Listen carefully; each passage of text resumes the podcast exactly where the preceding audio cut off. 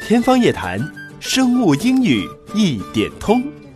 生物英语今天来学习的是 ATP，翻译过来呢叫做腺嘌呤核苷三磷酸。adenosine triphosphate, adenosine triphosphate. adenosine triphosphate, adenosine triphosphate.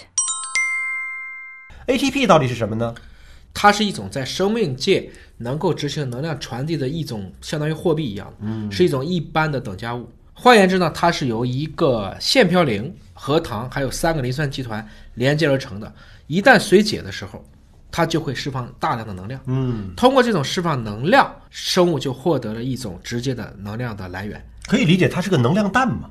啊。就一旦把它分开了，它就能量就放出来了；如果合起来了，它就是个能量包。对，一般来讲呢，你可以把它想象成像血红蛋白一样，血红蛋白携带的是氧气，而它携带的是能量。嗯，它走到那个地方去，通过某一种方式带着这个能量给出去了和收回来了，那这个过程中就完成了一次能量的传递。一般来讲，生物生成 ATP 有两种途径。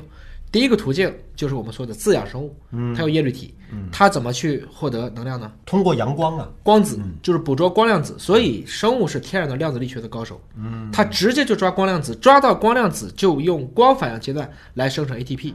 第二个，我们所有的其他的，包括自养和异养生物，都可以通过细胞的呼吸，嗯，有氧气的参与的条件下来生成 ATP。好，我们请 Matt 和 Joy 老师为我们做英文示范。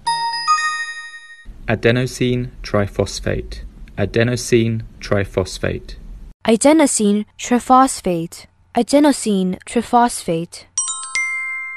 好，再次感谢 Matt 和 Joy 老师对我们做的英文示范。下期节目时间我们再会。